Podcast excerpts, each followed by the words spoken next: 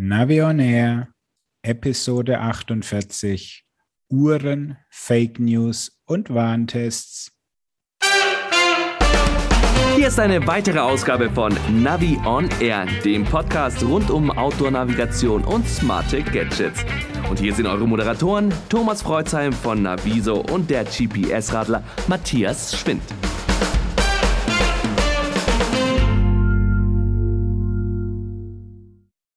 Hallo Matthias. Grüß dich, Thomas. Servus.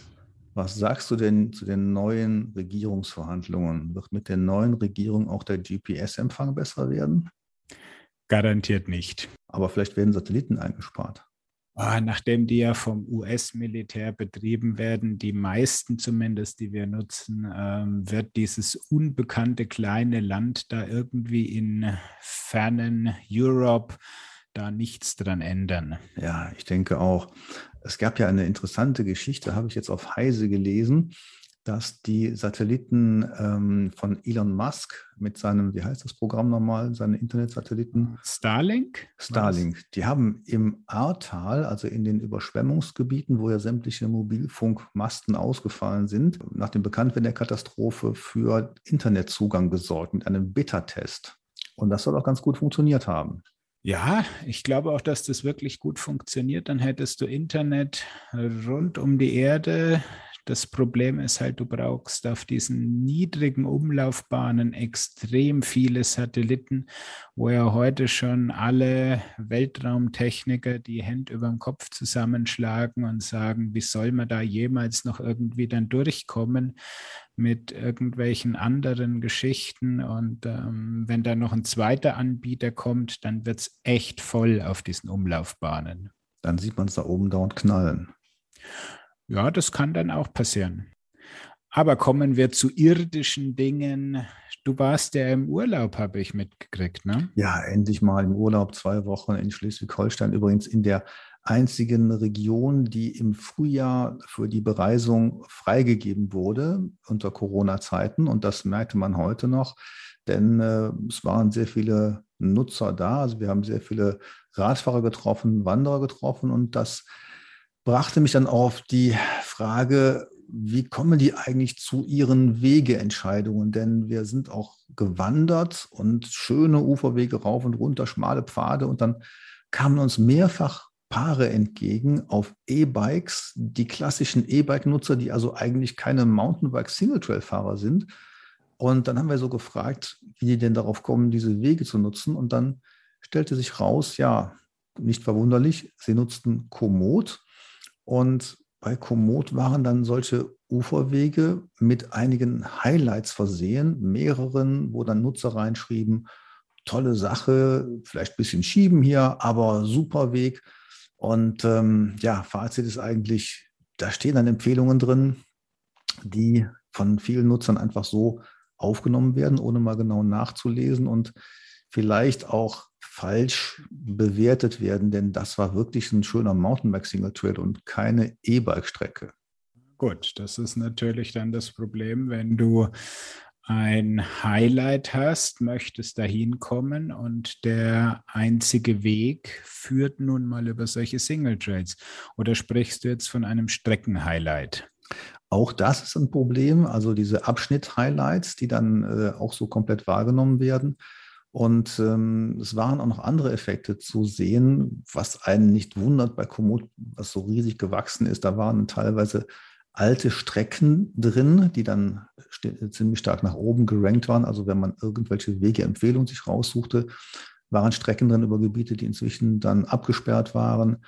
Und so fuhren die Fahrradfahrer munter über die Wanderwege des Naturschutzgebietes oder suchten dann ein Café äh, auf einem Hofgelände, was komplett für Besucher inzwischen gesperrt war. Und das sind also so Dinge, da merkt man, dass äh, Komoot, obwohl die ja eigentlich redaktionell an ihren Highlights äh, arbeiten und auch Hinweise entgegennehmen, aber es ist da eine Menge drin, was einfach aktualisiert gehört oder wo man den Nutzern sagen muss, bitte lieber nochmal nachschauen, bevor man das eigentlich so ungeprüft übernimmt.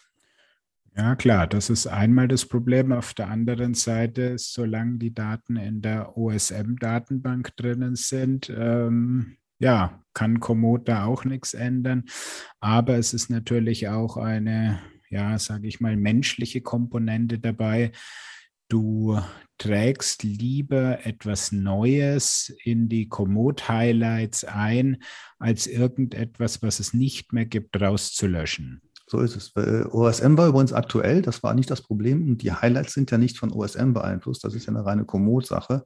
Also das hat jetzt mit OSM in dem Falle nichts zu tun. Ja gut, wenn natürlich der Weg gesperrt ist, dann äh, würde dich Komoot wahrscheinlich nicht dahin leiten. Mhm. Nee, der war ja nicht gesperrt, der war eben offen ähm, und äh, war als Fußweg, als Pfad drin, aber eben auch nicht gesperrt für Radfahrer. Von daher wird der von Komoot eben auch angenommen. Na gut, dann äh, passt ja sozusagen auch das Routing. Ja, es passte zwar schon theoretisch, aber dann merkt man auch da wieder, bitte mal genau hingucken, wo verlaufen die Wanderwege. Parallel war ein breiter Weg, den man auch so erkennen konnte, wenn man eine Karte lesen kann. Der wurde von keinem benutzt und alle fuhren da, wo die Komoot-Highlights waren. Und das war eben jetzt so etwas, äh, ja, was nicht so ganz äh, auf Glück der, der Nutzer dann auch traf, denn äh, die Leute waren nicht gerade begeistert, was sie dann erwartete. Ne? Na gut. Ja, aber wir haben jetzt auch neue Geräte, schauen in die Zukunft und du hast dir das neue NIO-Gerät mal angeschaut. Zumindest auf dem Papier habe ich mir das Cyclo Discover PAL mal angeschaut. Ja, Mio hat ein neues Gerät rausgebracht. Das Display ist wieder ein bisschen kleiner geworden, jetzt auf 2,8 Zoll runtergegangen. Beim letzten Test von dem Discover Connect, da habe ich ja noch den fehlenden Helligkeitssensor äh, moniert, der ist jetzt drinnen. Es gibt weiterhin die WLAN- und Bluetooth-Geschichte, um auf die diversen Portale zugreifen zu können. Ähm, die Pressebilder zeigen alle schön irgendwas mit E-Bike. Allerdings ist eine echte E-Bike-Verbindung nicht möglich. Ich habe da extra nochmal bei Mio angerufen. Also er kann sich weder mit Shimano noch mit den ANT-LEV-Fahrrädern verbinden. Ja, was gibt es überhaupt Neues? Zwei Sachen. Einmal die Sprachausgabe und sogenannte Rejoin-Gruppenfahrten. Und die Sprachausgabe geht aber jetzt nicht so einfach über den Lautsprecher, sondern eben mit Umwegen über die App. So ist es. Also sie haben leider keinen Lautsprecher eingebaut. Es geht nicht mal, dass du einfach direkt einen Bluetooth-Kopfhörer mit dem Mio koppelst und so direkt die Verbindung herstellen kannst. Nein, sie machen es genauso umständlich wie Garmin. Das heißt, der Mio koppelt sich mit der Smartphone-App und das Smartphone gibt dann die Sprachansage entweder über die eigenen Lautsprecher raus oder über das gekoppelte Headset. Mhm. Und bei dieser Rejoin-Funktion, das ist ja im Prinzip sowas wie Live-Tracking, also der eigene Standort, der eigene Tour wird dann geteilt. Ähm, ich frage mich jetzt, macht das wirklich Sinn, dass oder, oder erhoffen die sich, dass mehrere Leute alle mit einem Mio-Cyclo fahren auf dem Lenker in der Gruppe. Ähm, in der Regel bei einer Fahrradgruppe hat dann einer so ein Gerät, die anderen fahren hinterher oder die meisten Leute haben Smartphones. Ist das wirklich so praxisgerecht? Kann ich schwer beurteilen. Also kleine Geschichte dazu am Rande am Bodensee. Da war ein Bloggerkollege von mir mit seinem Radl unterwegs mit dem Wahoo und die haben ja auch so eine Funktion drauf und dann ähm, saust quasi ihm gegenüber ein Chefredakteur einer Fahrradzeitschrift vorbei und beide sehen dann auf ihrem Display, dass da ein bekannter Name sozusagen auftaucht und dann greifen sie zum Telefon und rufen sich an nach dem Motto, Sammer, kann das sein, dass du gerade an mir vorbeigefahren bist? Also das war ganz nett, ähm, weil ich glaube, das ist bei der V-Join-Funktion genau gleich wie bei dieser Wahoo-Geschichte. Das heißt, alle Fahrer, die dir zumindest bekannt sind, die wirst du auch auf der Karte dann äh, entsprechend sehen, wo die gerade rumfahren. Fragt sich ja auch, wer das will, ja. Klar, kann man immer alles ausschalten. Aber die grundsätzliche Frage ist ja einerseits schön, dass es wieder ein neues Mio-Gerät gibt, andererseits aber die Frage, wie steht es mit dem Service, mit der Nachhaltigkeit? Ja, das ist genau der Punkt, den ich im Moment bei Mio extrem kritisch sehe. Also zum einen natürlich, er hat wieder auf Nachfrage habe ich die Info bekommen, wieder dieses vollkommen veraltete Windows CE als Betriebssystem drunter. Die Hauptsoftware kommt dann wieder aus Ungarn von GPS Tuner. Aber auch da habe ich nachgefragt, wie schaut das aus? Sprachansage, Rejoin, das sind ja reine Softwarefunktionen. Kriegen die auch die Geräte, die erst vor kurzem vorgestellt wurden, also zum Beispiel dieser Connect, Discover Connect? Und da hieß die Antwort nein. Und da muss ich sagen, das ist schon echt schade. Also solche Sachen, äh, wo keine Hardwareänderung notwendig ist, dass die nicht auf bestehende Geräte dann ähm, überführt werden. Ja gut, du musst ja noch ein bisschen Preisunterschied rechtfertigen können. 50 Euro mehr als beim Discover Connect, die brauchen ja irgendeinen Grund. Ja, aber ich meine, jetzt hast du vor ganz kurzer Zeit diesen ähm, Discover Connect gekauft. Ähm, es gibt ein paar kleine Funktionen, die nett sind und du guckst schon wieder in die Röhre. Also ich finde das äh, kein, kein schönes Verhalten da gegenüber Bestandskunden.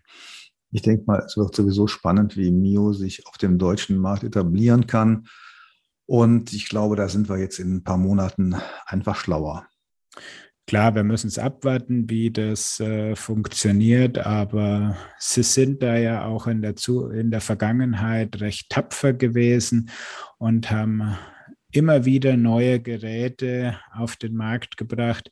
Ja, Kartenupdates gibt es, aber ansonsten äh, ist die Produktpflege doch eher schlecht. Schalten wir um auf das Handgelenk.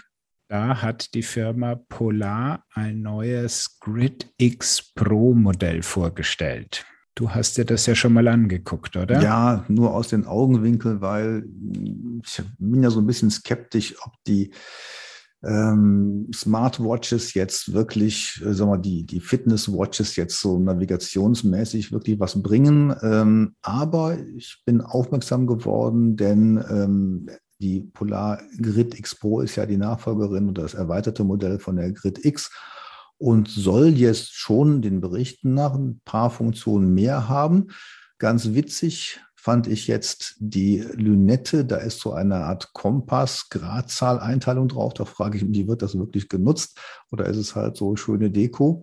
Aber es soll ja dann doch äh, mehr Navigation möglich sein. Und ich hatte mir jetzt eigentlich von dir erwartet, dass du da mal ein bisschen nachgeguckt hast oder vielleicht auch ein paar Hinweise hast, was denn damit aber möglich ist.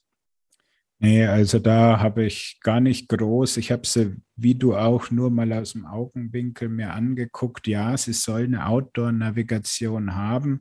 Ich glaube sogar mit Karten und so weiter. Aber ja, ist jetzt nicht das Gerät, was mich so brennend interessiert hat. Hm. Also Karten habe ich jetzt nicht gesehen, aber die Frage, die sich bei mir stellte, war einfach, ist jetzt da eine Tracklinie drauf oder nach wie vor nur die Richtungshinweise, die man von Komoot etc. bekommen kann. Das ist mir jetzt noch nicht so ganz schlüssig geworden, aber ich glaube auch mit einem Preis von ab 350, dann Titanmodell 450. Damit ist es natürlich immer noch deutlich billiger als die Titanmodelle von Garmin, muss man ja sagen.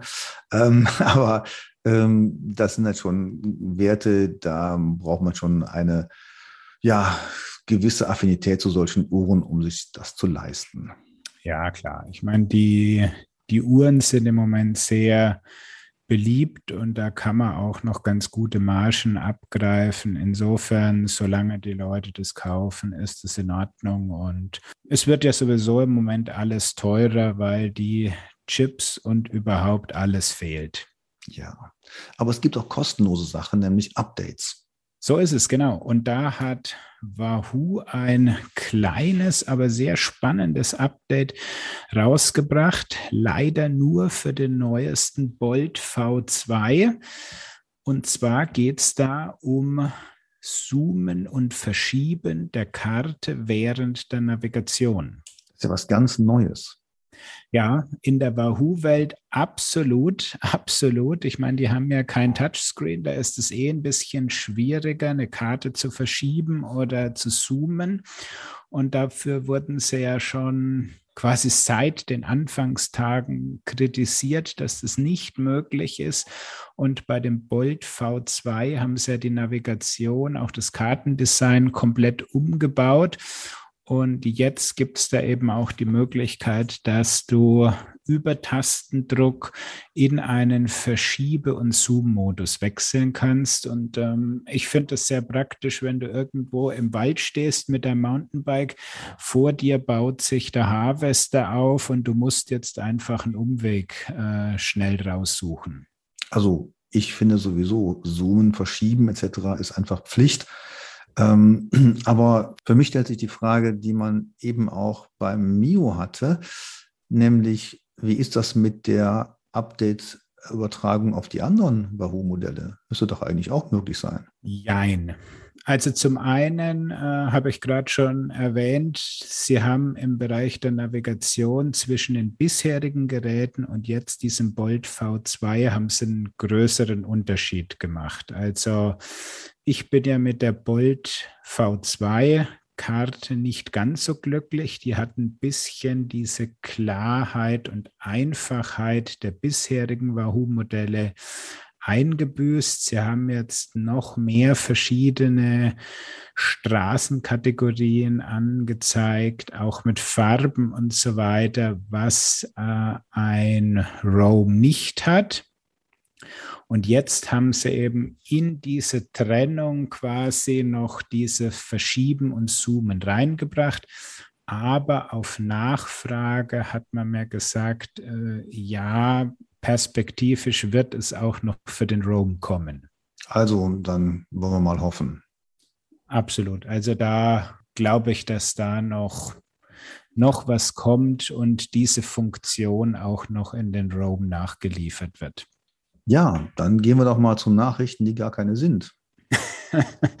ja, das war so eine Sache, da ähm, ich habe es gar nicht bei anderen Seiten oder so mitgekriegt, aber bei mir kamen dann haufenweise Fragen und Kommentare rein. Sagen, was ist denn jetzt eigentlich? Bringt jetzt Bosch noch einen neuen Nyon für dieses smarte System oder nicht? Und was ist mit diesem Turbo Plus Modus? Und dann habe ich mal angefangen zu recherchieren und habe da eben einen DPA-Artikel gefunden. Und dieser ich nenne ihn jetzt mal salopp Amateur, der den geschrieben hat, mhm. der hat da einfach was von einem Nyon 300 statt Kiox 300 und einem Turbo Plus statt Tour Plus Modus reingeschrieben. Der hat also deine Artikel nicht richtig gelesen. Er hat nicht nur meine Artikel nicht richtig gelesen, der hat auch bei der, äh, beim Bosch Briefing nicht aufgepasst.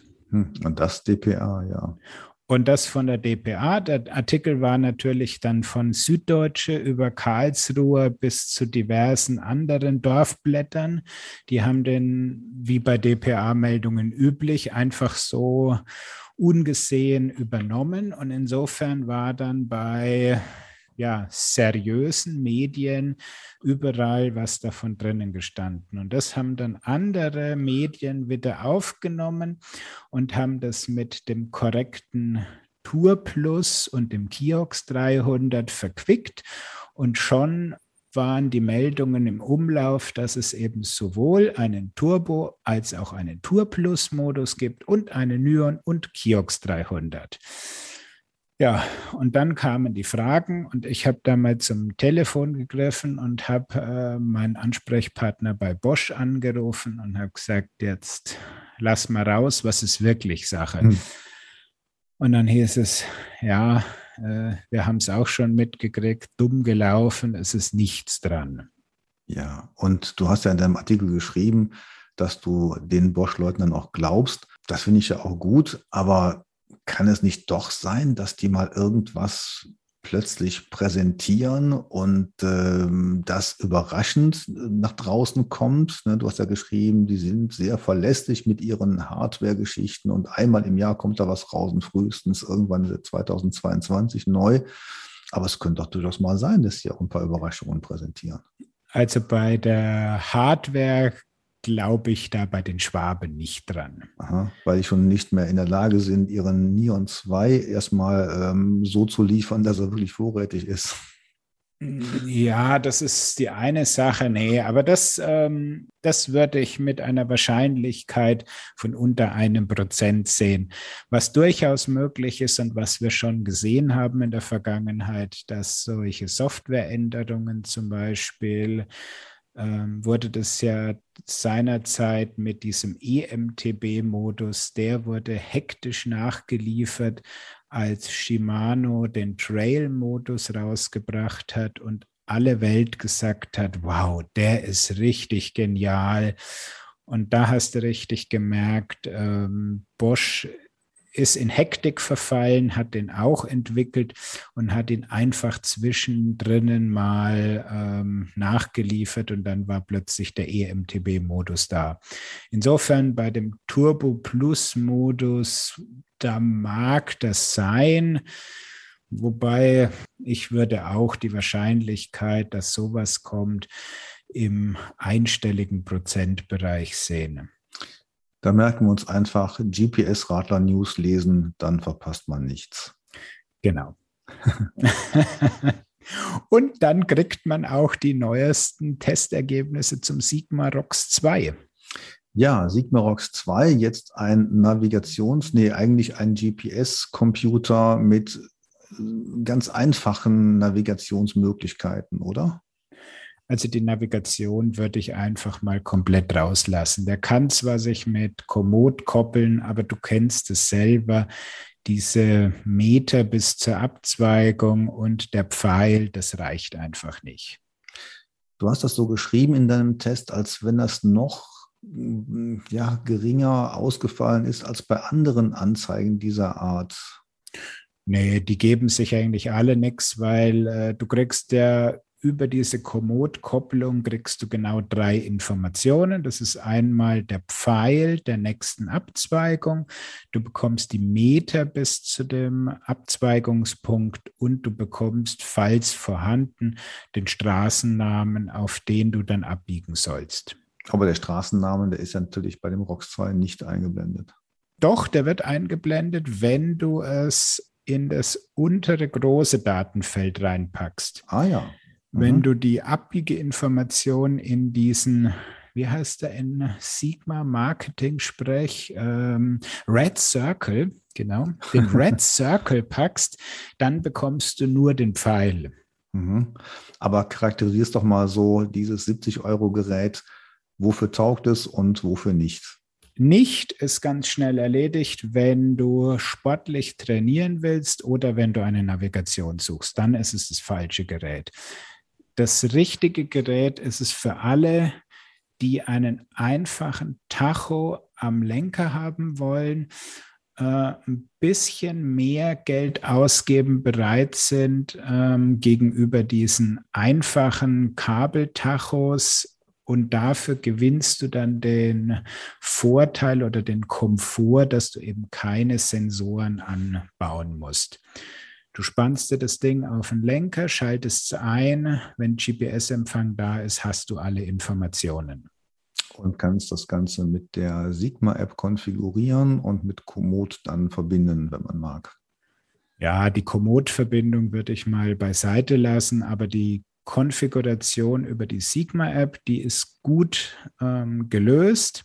Du kannst damit dann auch deine Touren aufzeichnen, kannst die in der Sigma-App dir angucken und ähm, insofern ist es ein schöner kleiner Tacho. Du kannst deine Touren aufzeichnen für dein privates Tourtagebuch. Und als ähm, Bonus kannst du eben auch noch, wenn du ein geeignetes E-Bike hast, das mitkoppeln und siehst dann eben, was ich sehr schön fand, zum Beispiel den Akkustand auf deinem Sigma-Tacho. Ja, und wenn man kein E-Bike hat, kann man den immerhin so als GPS-Tacho nutzen. So ist es. Einfach nur ein Fahrradtacho. Einfach zu bedienen und tut, was er soll. Einfach nachzulesen bei GPS-Radler. genau. Ja, jetzt haben wir noch einen Test, einen größeren. Den wir nicht gemacht haben. Ja, und den wir jetzt natürlich kommentieren wollen. Oder möchtest du sagen, äh, zerlegen? Nein, nein, nein, nein. Nein, Aber nein, Matthias, ganz so schlimm, ganz so schlimm ist es nicht. Ja, genau. Also, Matthias, erzähl mal, wie fandst du den Test der Stiftung Warentest über Wander-Apps? War es so schlimm?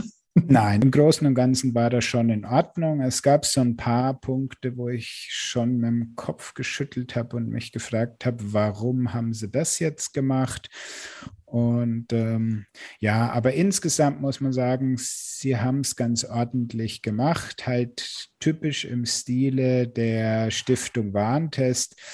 Sie sind auch auf Bereiche eingegangen, die wir in unseren Tests ja eigentlich nie anschauen. Und zwar haben sie von einem Juristen die äh, Datenschutzerklärung und die AGB prüfen lassen. Ja, ist aber zum Glück nicht ins Testergebnis eingeflossen. Wir sollten vielleicht sagen, dass äh, äh Stiftung Warentest als Apps fünf ausgewählt hat. Das Auswahlkriterium war, wie häufig werden die im Google Play Store runtergeladen. Die Apps waren Komoot, Outdoor Active, Bergfax, Alltrails und Wikilog. Und außer Konkurrenz haben sie sich noch Google Maps angeschaut. Ja, und du sagst eigentlich ganz gut, aber was hättest du da noch anders gemacht? Also zum Beispiel sind sie bei einem Punkt sind sie extrem rumgeritten, dass sie im Harz unterwegs waren und da war ein Weg gesperrt und da haben sie sich fürchterlich darüber aufgeregt, dass der in keiner App sozusagen diese Wegsperrung irgendwie eingezeichnet war und haben daraufhin ähm, die entsprechenden Abwertungen gemacht. Das ist ja immer dieses berüchtigte Wort der Stiftung Warntester wird abgewertet. Und damit konnte dann äh, keines der Tools mehr irgendwie im Bereich der Tourbegleitung oder was sie da gesagt haben, ein gutes Ergebnis erzielen. Ja. Ja, sowas finde ich immer ein bisschen schwierig, wenn du äh, eine gesamte App an einem Einzelfall der quasi am Kartenmaterial hängt, ähm, irgendwie stark bewertest. Ja, man sollte vielleicht einfach mal sagen, dass das gar nicht funktionieren kann bei der derzeitigen Routing-Technik, denn äh, ich glaube, die Tester hatten da noch sehr Google Maps im Auge bei der Kfz-Navigation, wo man ja gewohnt ist, nicht nur Staus signalisiert zu bekommen, sondern eben auch Baustellenumfahrungen jetzt so mit einer ziemlich guten Qualität. Und ich glaube, die Nachricht wäre ganz gut gewesen, dass das eben nicht möglich ist mit diesen Apps, weil die Daten dafür schlicht und ergreifend so nicht bereitgestellt werden. Ja, gut, und sie hatten halt das Pech, dass kein OSM-Mapper kurz davor dort war und diese Sperrung eingetragen hätte weil in dem Moment hätte zumindest Komoot, die ja alle 14 Tage ihre Karten in der App aktualisieren, hätte das dann gewusst. Aber gut, das sind. Ja, aber Komoot sagt auch ganz klar, weil wir unsere Karten nur wöchentlich aktualisieren. Ähm, dann wurden die auch gefragt, sollen wir nicht als OpenStreetMapper sowas eintragen? Dann sagen die, nee, weil es kann ja auch sein, dass die Baustelle aufgehoben wurde und dann steht sie bei uns noch drin als gesperrt. Das wollen wir ja auch nicht. Also diese kurzfristigen Sperrungen sind aus Komoot-Sicht damit einfach nicht zu bewältigen. Und ähm, aus meiner Sicht sollte sowas auf eine Webseite der Betreiber hin, das ist ja auch im ähm, Nationalpark übrigens in dem Fall der Fall, aber leider nicht in, in sehr vielen anderen Gebieten, da muss man sich einfach dann drum kümmern und das werden wir so automatisch nicht so schnell hinkriegen. Es sei denn, die Anbieter aktualisieren ihre OSM-Kartenbasis häufiger, aber da stehen wir noch nicht. Und das hätte meines Erachtens so ein bisschen kommuniziert werden sollen von Stiftung Warentest, wenn es ein hilfreicher Tipp gewesen wäre. Das andere, was mich gleich mal zu einem Hä gebracht hat, war der Satz, nur bei Komoot funktioniert die Planung besser über die App als über die Webseite. Das fand ich auch spannend. Also das hätte ich mir gerne mal erklären lassen. Da würde ich auch gerne mal mit dem Redakteur, der das rausgefunden hat, sprechen. Aber gut. Ja, dann kamen dann auch so Bemerkungen drin vor, wie Wanderer können eigene Routen erstellen und so überfüllte Wanderungen meiden Also gemeint war jetzt eben äh, da auch auf der Webseite und aber wie soll das denn gehen? Ja, also äh, wie will man dann überfüllte Wanderungen feststellen? Na, das wurde auch nicht jetzt so aufgeklärt. Und ich fand im Grunde genommen eigentlich zu wenig erwähnt, dass man sich bei Wanderungen auch GPX-Dateien von Fremdanbietern auf eine App holen kann. Die Qualität der ein der vorhandenen Touren, die ist ja auch sehr unterschiedlich. Das kommt so, das klingt so ab und zu irgendwo an indem man sagt, ja, einige Apps, die enthalten auch Tourenvorschläge von offiziellen Anbietern, also Touristikregionen, Tourismusregionen. Und diese Möglichkeit, dass man eben externe Daten in eine App hineinholt, das steht da eigentlich nirgendwo. Ja, gut, das ist aber äh, schon eher was für die fortgeschrittenen Nutzer. Und ich meine, hier soll es schon äh, ein, ein Test und ein Artikel, der sich an die breite Masse wendet. Und ähm, also da glaube ich, ist Vorschlag, ähm, Touren nachzuwandern beziehungsweise eigene Touren zu planen, ist da schon ausreichend. Und ich glaube, da muss man jetzt nicht kommen mit, äh, ich hole mir eine Tour irgendwo anders und importiere sie dann in meine bevorzugte App. Also das äh, finde ich jetzt nicht so problematisch. Na, also ich würde das zum Basiswissen zählen. Ähm, schön, dass wir da mal anderer Meinung sind. ähm, weil wenn es um Qualität geht, dann fragt man ja nach, welche Tourismusregion hat jetzt zum Beispiel diesen Weg, der auch jetzt einen Umweg haben könnte. Ne? Also jetzt gerade im Fall Schwarz, äh, im Fall Harz, da könnte in der, da steht ja auf der Webseite der Tourismusregion drauf, da ist eine Wegesperrung. So, optimalerweise würde dann ein veränderter GPX-Track angeboten und der muss natürlich irgendwo in die App rein. Ja?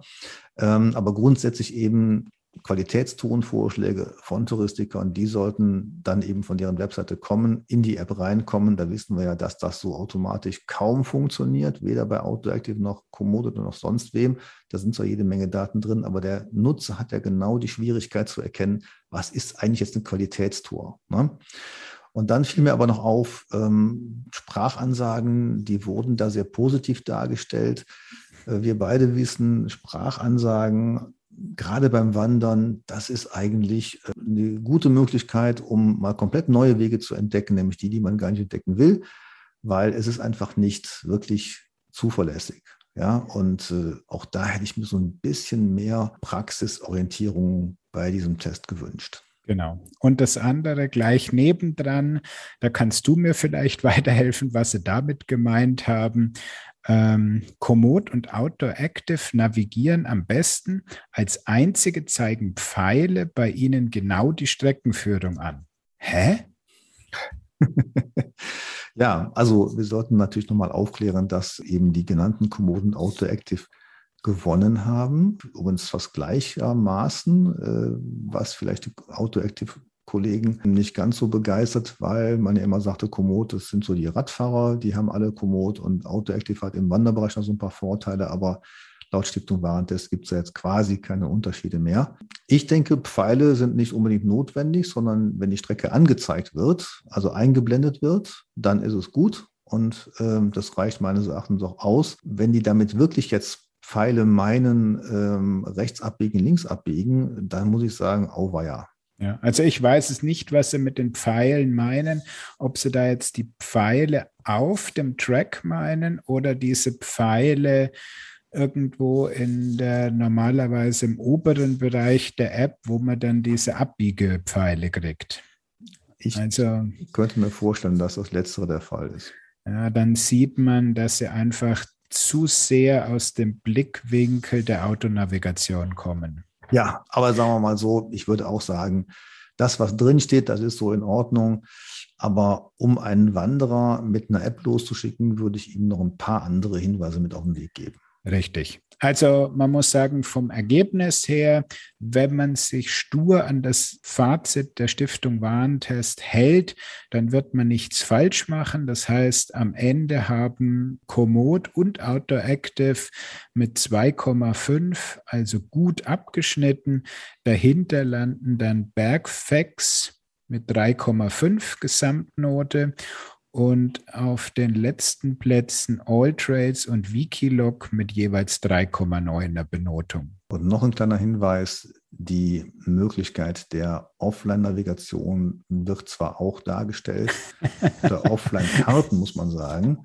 Warum lachst du denn jetzt? Weil ich diesen Punkt auch noch mir angestrichen habe, genau, mit der Offline-Nutzung möglich. Und da haben sie bei allen einfach mal pauschal Ja gesagt. Ja, so. Und Offline-Karten eben ist die eine Sache. Und dann merkt man aber eben auch, dass da nicht so ganz zu Ende informiert wurde, denn es geht ja auch darum, wie kann man sich offline navigieren. Und da sind Apps ja zum Beispiel wie Osmant oder auch Topo GPS ähm, mit downloadbaren Karten in, aus größeren Bereichen. Da sind die einfach besser aufgestellt und die werden dann leider gar nicht erwähnt.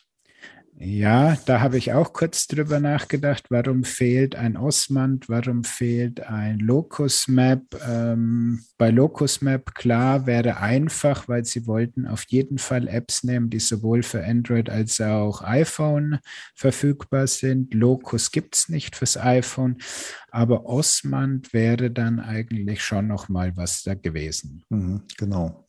Ja, und du hast natürlich vollkommen recht mit Locus in den ganzen Möglichkeiten, die es da gibt, das wäre auf jeden Fall noch ein Hinweis wert, denn ähm, die ambitionierten Wanderer, die ein bisschen darüber hinausgehen, äh, über die Basisfunktionen, die sind doch an solchen Sachen schon sehr interessiert.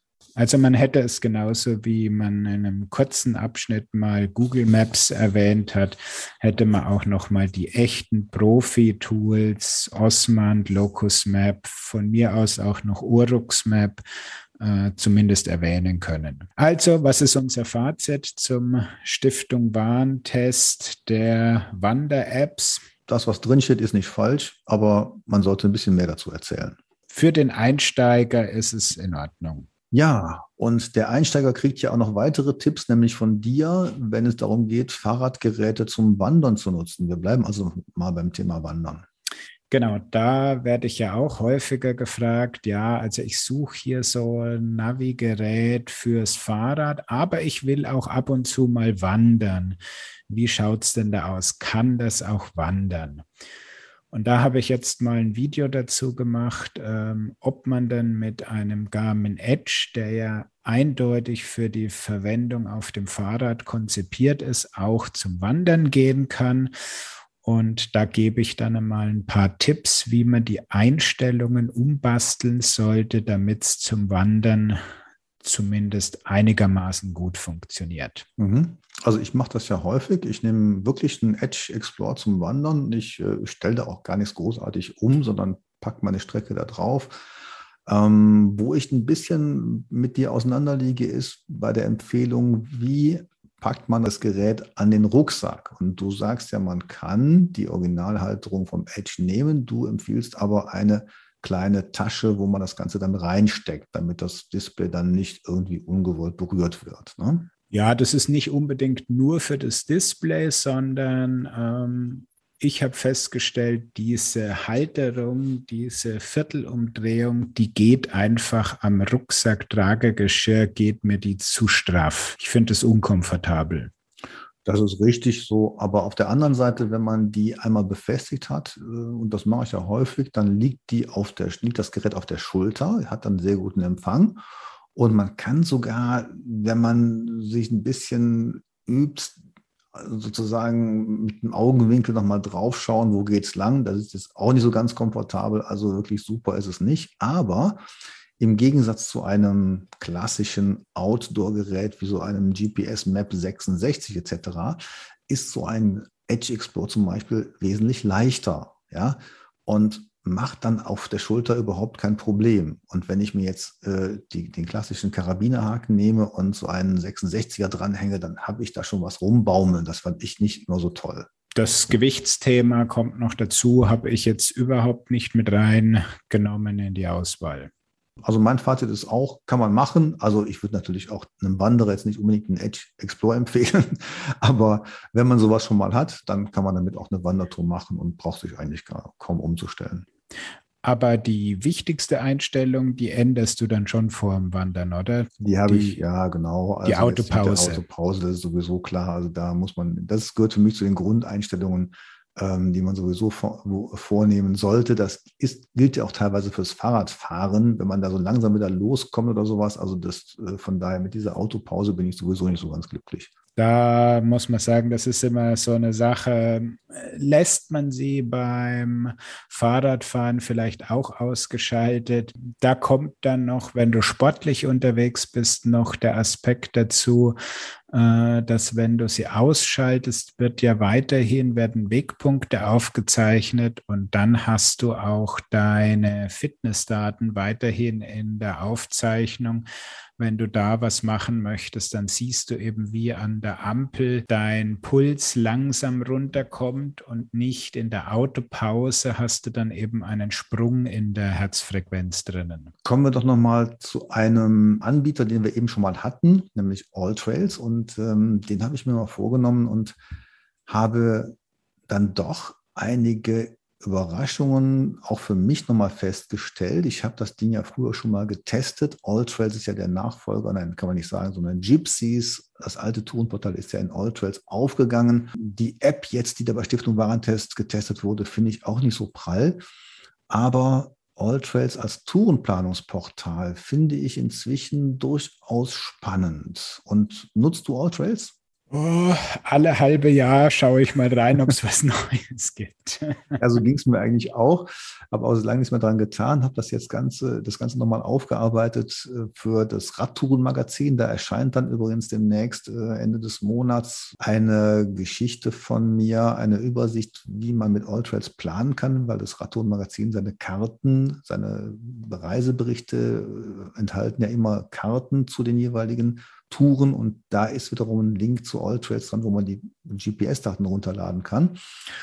Und das haben wir jetzt nochmal genauer erklärt. Mhm. In dem Zusammenhang fand ich schon mal interessant, Alltrails nochmal zu vergleichen mit B-Router, Komoot oder Basecamp. Und äh, Fazit ist kurz gesagt, ich finde, mit Alltrails ist nach wie vor, wenn man sich einmal so ein bisschen eingearbeitet hat und sich registriert hat, das muss man schon machen, das Entwerfen von Tracks ist relativ schnell möglich und man kann auch im Nachhinein ähm, GPX-Dateien bearbeiten. Und was das Besondere bei Alltrails ist, du kannst zum Beispiel mehrere Tracks in einer Datei bearbeiten. Also du kannst eine Strecke anlegen und eine Alternativstrecke. Das Ganze bei Komoot zum Beispiel nicht machen. Und du kannst auch Wegpunkte in eine Datei mit reinpacken und zum Beispiel also Rastplätze, Sehenswürdigkeiten und kannst sie auch mit Kommentaren versehen und die dann zum Beispiel als GPX-Datei auf ein Garmin-Gerät laden. Also wer zum Beispiel jetzt klassischerweise seine Tour mit einem Garmin-Gerät plant und nicht mit Basecamp zurechtkommt oder auch neue Karten haben möchte, für den bietet sich zum Beispiel Alltrails wunderbar an. Ja, wobei da schicke ich nochmal den Hinweis hinterher, es geht nur für die Garmin Outdoor-Geräte. Die Edge-Geräte können ja meines Wissens nicht mit diesen Mehrfachtouren und schon gar nicht mit den Wegpunkten umgehen. Doch, die Wegpunkte kommen auch, habe ich gerade noch geprüft. Also auch auf Edge Explorer kannst du so eine Datei rüberschicken. Die erscheinen dann unter, dem, äh, unter Positionen. Ähm, es werden nur die Kommentare nicht mitgeliefert. Aber zum Beispiel Rastplatz oder Sehenswürdigkeit oder sowas als der Wegpunktname, der erscheint dann auch bei so einem Edge Explorer. In den Favoriten oder wo erscheint der dann? Ja, Okay, okay. Der wird dann in die Favoriten übernommen, weil die Wegpunkte auf dem Edge heißen ja Favoriten. Wer weiß, was Wegpunkte bei den klassischen Garmin-Geräten sind, der weiß auch, was wir jetzt meinen, also einzelne Positionen, die separat abgespeichert werden. Und äh, dafür ist der Edge eigentlich nicht ausgelegt. Das sind so eher klassische Sachen für die GPS Map 66er-Reihe oder ähm, die, die Oregon etc. Ähm, aber es sind auf den, auf den Fahrradgeräten möglich. Ja, aber bei der ganzen Geschichte fällt mir jetzt ein, das sollten wir mal eine eigene Episode dazu machen über Wegpunkte oder Favoriten und was man da für clevere Sachen mitmachen kann, weil ich glaube, das ist auch draußen in der Breite noch nicht so bekannt, ähm, wie clever man da Wegpunkte einsetzen kann. Gute Anregung nehmen wir auf, auf jeden Fall. Ja, was ich noch gut fand bei Alltrails ist, ähm, man kann im Planungsmodus sich verschiedene Karten anschauen. Da gibt es natürlich auch eine Pro-Funktion, die braucht man nicht unbedingt meines Erachtens. Aber in der Basisfunktion kann man sich schon Rad-, Wander- und Mountainbike-Layer einblenden lassen. Das kennen wir schon von B-Router. Ähm, da kann man ja auch sagen, markierte Radwege, markierte Wanderwege. Hier kann man auch die markierten Mountainbike-Strecken einblenden. Das gibt es bei Komoot sonst nur in der Pro-Version. Und was ich dann auch noch schön finde, man kann diese Wegpunkte, um dann nochmal darauf zurückzukommen, mit also umfassender Beschreibung darstellen und diese Beschreibung poppt dann also auch auf, wenn man die auf der Karte anzeigt, nicht nur, wenn man die auf ein GPS-Gerät überträgt. Also man kann sich quasi so eine Art Mini-Reiseführer für gewisse Touren zusammenbasteln. Das fand ich schon ganz schön. Also kann man wieder mal einen Blick reinwerfen. So ist das und sich dazu vielleicht am Radtour-Magazin orientieren, was demnächst dann erscheinen wird, die Ausgabe 6 2021, wenn ich richtig rechne. So richtig gedruckt und so. Genau, ganz altmodisch. Ja, gut.